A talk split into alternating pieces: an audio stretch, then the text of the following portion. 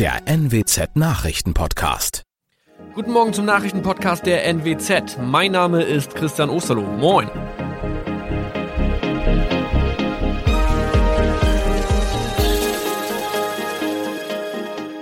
Und das sind unsere regionalen Nachrichten am Morgen. Die Grünen wollen Moorstraße in Oldenburg umbenennen. Viereinhalb Jahre Gefängnis für Falschgoldhandel. Und Landkreis Kloppenburg meldet ersten Omikron-Fall. Der Name Moorstraße könnte laut den Oldenburger Grünen rassistisch aufgefasst werden.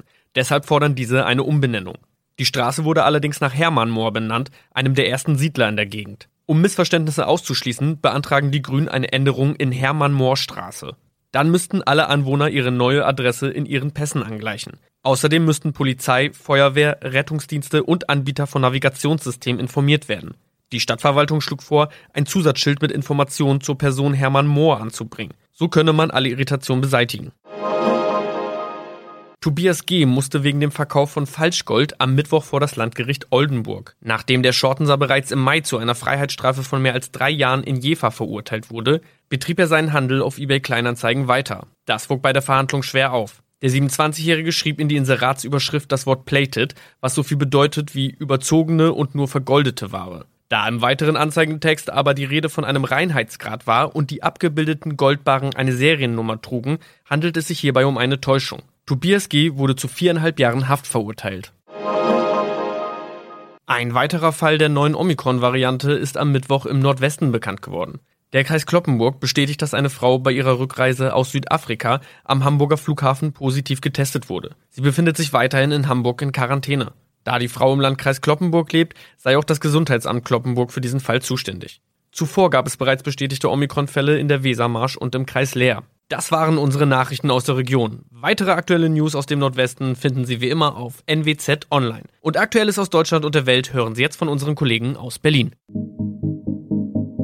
Vielen Dank und einen schönen guten Morgen. Ich bin Benjamin Kloß und das sind heute unsere Themen aus Deutschland und der Welt. Sondierungen, mögliche neue Regierung trifft sich heute zur zweiten Runde.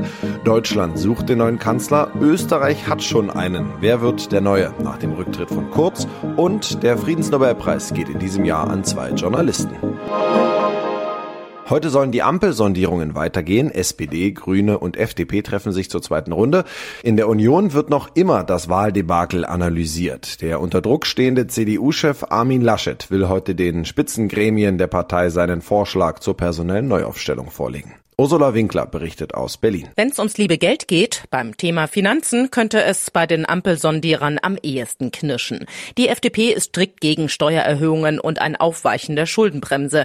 Die Grünen sehen aber gewaltigen Investitionsbedarf auch für die Klimawende. Ende der Woche soll dann bilanziert werden. Wird noch weiter sondiert oder geht es schon in Koalitionsverhandlungen oder folgen Jamaika-Sondierungen mit CDU, CSU?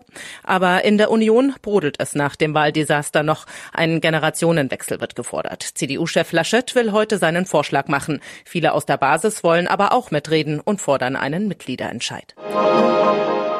Ein turbulentes Wochenende gab es in Österreich. Nach dem Rückzug von Sebastian Kurz will die Regierung in unserem Nachbarland jetzt weitere Weichen stellen, um die Krise zu beenden. Kurz war als Bundeskanzler zurückgetreten, weil gegen ihn wegen Korruption ermittelt wird. Außenminister Alexander Schallenberg soll heute Mittag das Amt übernehmen. Matthias Röder berichtet aus Wien. Wie ist die Stimmungslage nach diesem historischen Wochenende? Wie stehen die Österreicher eigentlich zum Rücktritt von Sebastian Kurz? Zur Stimmungslage gibt es noch keinen wirklichen belastbaren Überblick. Alles ist ja noch ganz frisch. Dass 200 Leute vor dem Kanzleramt beim Rücktritt von Kurz gejubelt haben, sollte man nicht auf die Goldwaage legen. Der 35-Jährige hat viele eingefleischte Anhänger, die sich auch von den jüngsten Enthüllungen nicht wirklich abschrecken lassen. Aber gerade bei den Wechselwählern hat er sicher viel Kredit verloren. Ja, Kurz ist wegen Korruptionsvorwürfen zurückgetreten, bleibt aber Chef seiner Partei. Wie ist dieser Schritt einzuschätzen? Wie viel Macht hat Kurz noch? Kurz ist auch in seiner neuen Rolle sehr mächtig. Aber wie überall im Leben kann die Macht von anderen begrenzt werden. Vom neuen Kanzler zum Beispiel. Viele sehen in Alexander Schallenberg vor allem einen Kurzvertrauten. Das ist zwar richtig, muss aber eine Emanzipation und einen eigenen Stil nicht ausschließen. Vieles wird sowieso davon abhängen, ob Kurz die Korruptionsvorwürfe in den nächsten Monaten oder Jahren entkräften kann. Die beiden Journalisten Maria Ressa von den Philippinen und Dimitri Muratov aus Russland erhalten in diesem Jahr den Friedensnobelpreis.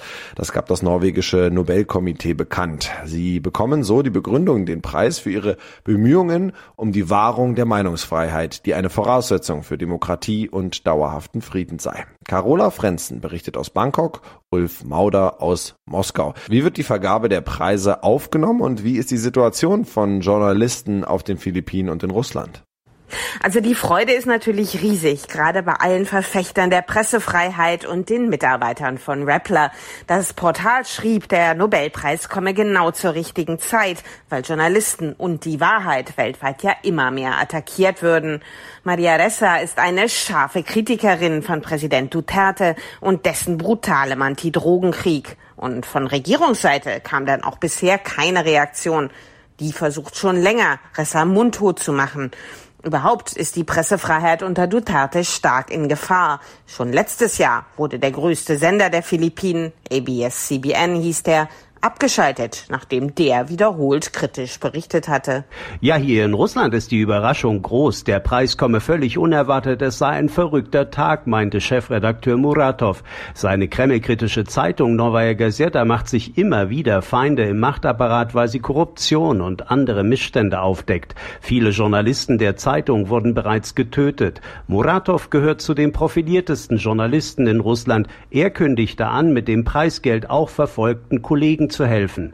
Und sogar der Kreml gratulierte Muratov und lobte ihn als talentierten und mutigen Journalisten.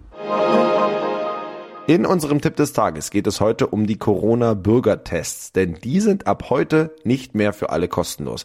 Wer sich impfen lassen könnte, das aber nicht getan hat, muss den Test selbst bezahlen. Zum Beispiel, um damit im Innenraum eines Restaurants essen gehen zu können. Jan Henner Reitze berichtet. Wie viel ein Corona-Schnelltest kostet, legen die Anbieter selbst fest. Es wird zum Start von um die 10 Euro ausgegangen. Die Umstellung wird auch dazu führen, dass die Testmöglichkeiten noch weniger werden.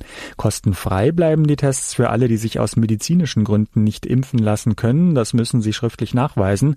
Auch für Kinder unter 12 Jahren, für die noch kein Impfstoff zugelassen ist, bleiben die Tests kostenlos. Jugendliche bis 17 Jahre und Schwangere haben bis Jahresende noch Anspruch auf mindestens einen kostenlosen kostenlosen Test pro Woche.